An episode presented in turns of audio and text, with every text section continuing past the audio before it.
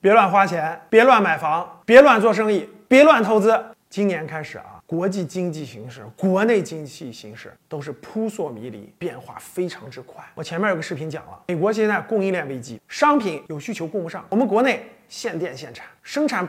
没法生产，对吧？出又出不去，国际航运价格高，国际能源现在疯涨，那这个经济形势啊，可以说是摇摆不定。未来这个经济概率在提高，所以呢，也有很多粉丝和学员经常问我，老师，我能不能买房子，对吧？老师，我能不能做个什么生意？老师，我想有点钱，贷点款，干个什么事儿？打住，打住。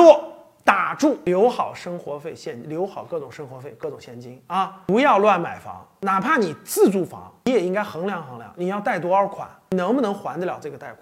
最重要的，千万不要乱投资、乱做生意啊！里面我说的投资和做生意是那种重资产、重投入的啊！老师，我要做生意，买多少辆车，要投入机器设备。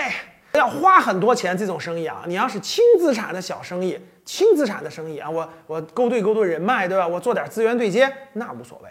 投资搞什么重资产的那种商业项目，千万别做啊！明年有可能比今年更难熬。欢迎关注我，持续关注啊！你听懂了吗？